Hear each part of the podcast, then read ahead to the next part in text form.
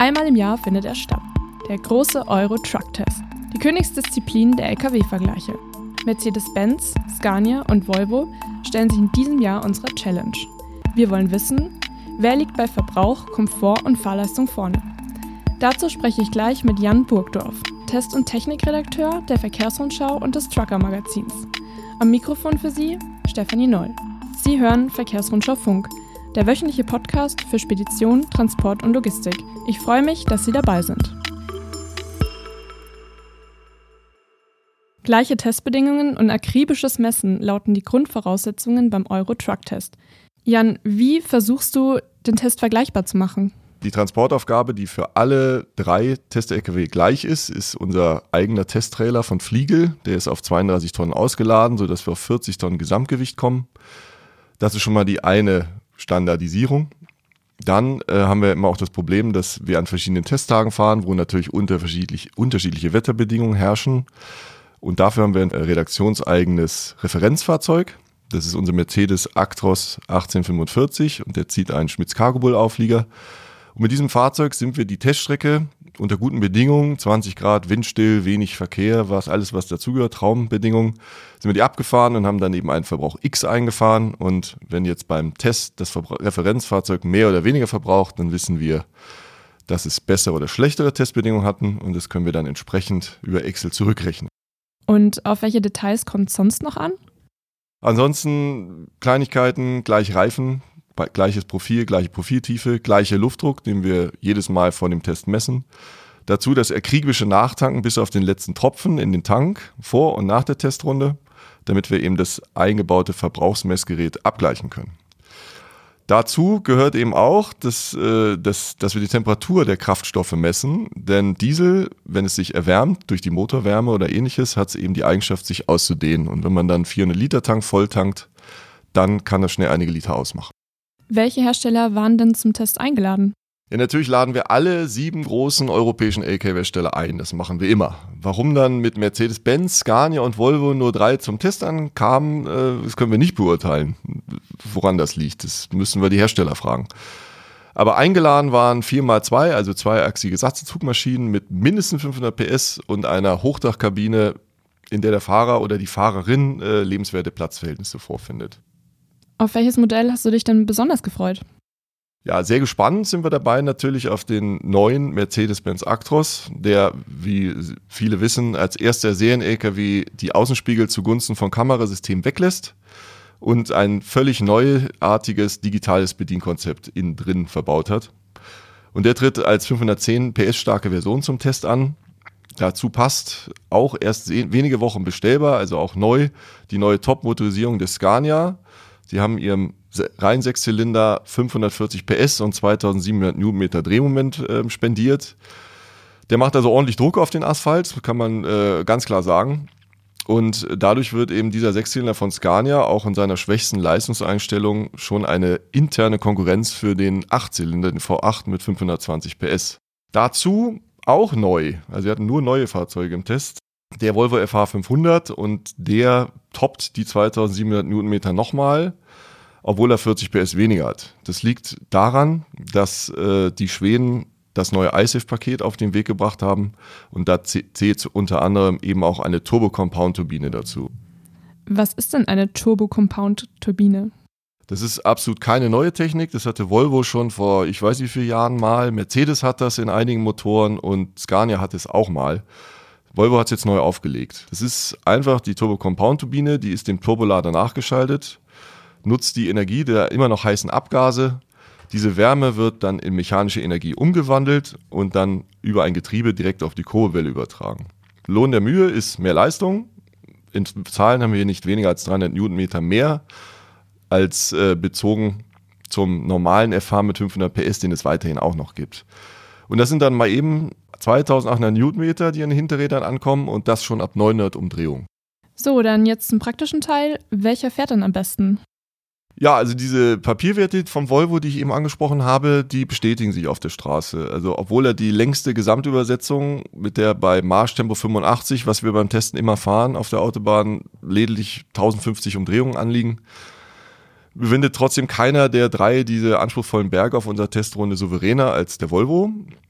Das spiegeln lediglich drei, wiederholt drei äh, steigungsbedingte Steigungen auf der gesamten 342 Kilometern Testrunde wieder. Und da sind wirklich Berge drin und wir fahren mit 40 Tonnen. Ja. Das ist für den Fahrer zunächst ein bisschen ungewohnt, ähm, ohne Rückschaltung mit einer neuen Natur einen Berg rauf zu fahren. Da muss man sich dran gewöhnen. Aber man gewöhnt sich dran, dann genießt man es direkt. Ähm, und erst wenn es wirklich bergseitig richtig zur Sache geht, dann wird mal zurückgeschaltet, aber nie mehr als 1200 Umdrehungen. Das hat ähm, den Nachteil in Anführungsstrichen, dass man erstmal das Gefühl hat, sehr langsam die Berge raufzufahren, weil der Motor so leise ist, weil das Drehzahlniveau so niedrig ist. Aber wenn man das wie wir dann eben mit den anderen vergleicht, dann merkt man, dass der Volvo da keine Zeit liegen lässt. Dazu beim Volvo auch das Eischiffgetriebe traditionell gut, exzellent geräuschgedämmt, ähnlich wie beim Scania. Der ist auch hier auf hohem Niveau in beiden, auch Getriebe, Geräuschstimmung wirklich sehr gut. Wobei man sagen muss, dass dieser 540 PS Motor eher unauffällig ist, bezogen zum man möge Scania oder Scania möge mir diesen Ausdruck entschuldigen zu diesem Krawallbruder des V8, der wirklich eher so ein bisschen auf Emotionen geladen ist. Aber wenn es darauf ankommt, liefert eben auch dieser Sechszylinder souveräne Power. Aber auch wenn er in seiner äh, dieser Einstellung auch kein Freund von besonders niedrigen Drehzahlen ist. Das war immer schon in Anführungsstrichen sein Manko, ja. Und wie sieht es dann im Vergleich bei Mercedes aus? Der neue Actros ist dagegen äh, auch in seiner neuesten Auflage ein rauer Geselle, würde ich sagen. Das liegt zum Großteil daran, dass es in dieser Streamspace-Kabine, mit der das Fahrzeug zum Test kam, ähm, das äh, eben laut zugeht. Denn Mercedes ging das Thema Geräuschstimmung beim jüngsten Update leider nicht an. Das ist ganz klar ein Nachteil. Und eben auch die PowerShift 3 Schaltung gibt sich etwas weniger geschmeidig. Die äh, ist zwar schnell, aber eben einfach ein bisschen, bisschen wie soll ich das ausdrücken, ein bisschen rauer, muss man einfach sagen. Ja, und auch der äh, 510 PS starke Motor, ähm, der OM471, der gibt sein maximales Drehmoment erst bei 1100 Touren ab und reicht dadurch wahrscheinlich auch nicht die ganz die Souveränität der beiden schwedischen Wettbewerber. Und das neue digitale Konzept des Actros, wie bewertest du das? Ja, also das bedarf äh, Umgewöhnung, das muss man klar sagen. Zu diesem Fahrzeug gehört definitiv eine Fahrerschulung. Das möchte ich als erstes sagen. Wer sich so ein Auto kauft, der muss seinen Fahrer darauf schulen. Das ist ganz wichtig. Ja. Äh, ist erstmal so, ungewohnt ist da, wo früher analoge Anzeigen und normale Bedienelemente waren, wie Schalter und Knöpfe, da hat der Actros nur noch zwei Bildschirme. Und äh, der rechts vom Fahrer, darüber wird alles gesteuert, was, was zum Fahren oder zur, zur Funktion dieses LKW gehört. Wobei so ein paar Schnellwahltasten darunter helfen, das Gewünschte möglichst schnell zu finden. Aber nun sind wir mal ganz ehrlich, äh, man fühlt sich definitiv im ersten Moment davon vollkommen erschlagen und weiß überhaupt gar nicht, wie es losgeht. Aber nach wenigen Minuten, so war es zumindest bei mir und den anderen Testern, hat man die Logik dieses Systems schnell verinnerlicht und da findet man sich tatsächlich überraschend schnell zurecht.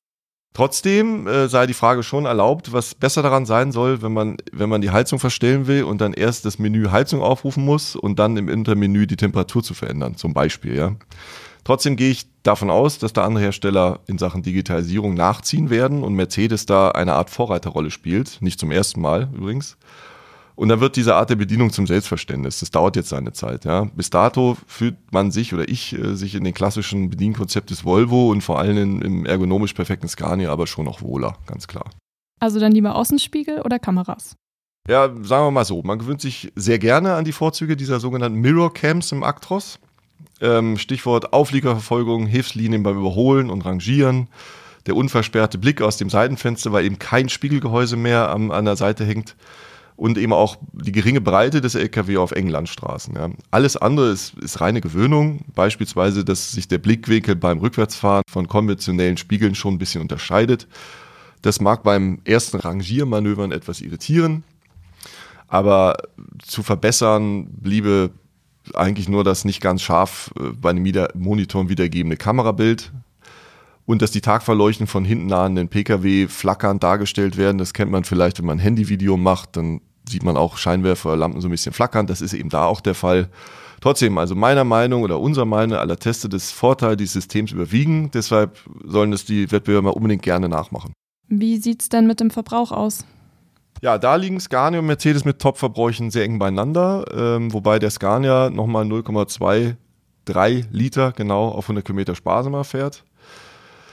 Aber dass der Volvo äh, da deutlich abfällt, äh, darf man nicht zu streng bewerten. Ähm, einmal hatte das Testfahrzeug erst 12.000 Kilometer auf dem Tacho und hatte die Einfahrphase noch nicht abgeschlossen.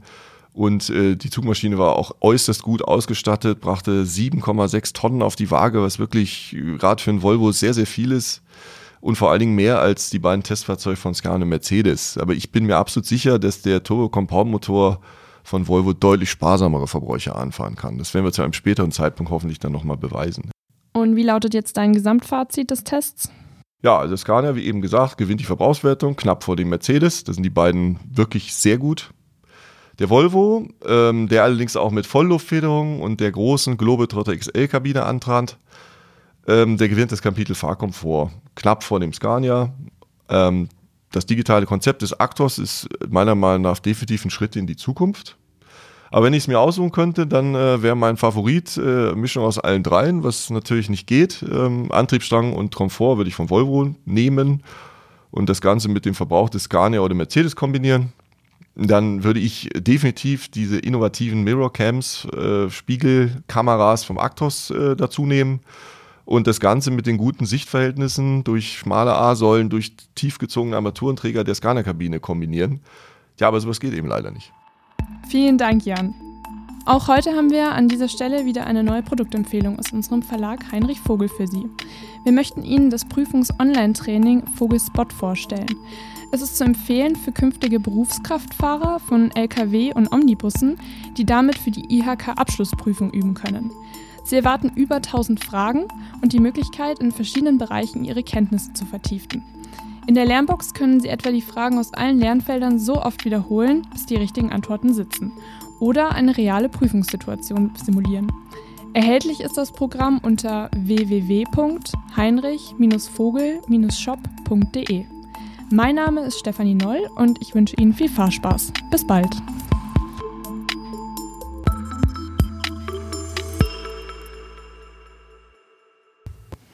Jan, möchtest du vielleicht was trinken? Ich? Ja.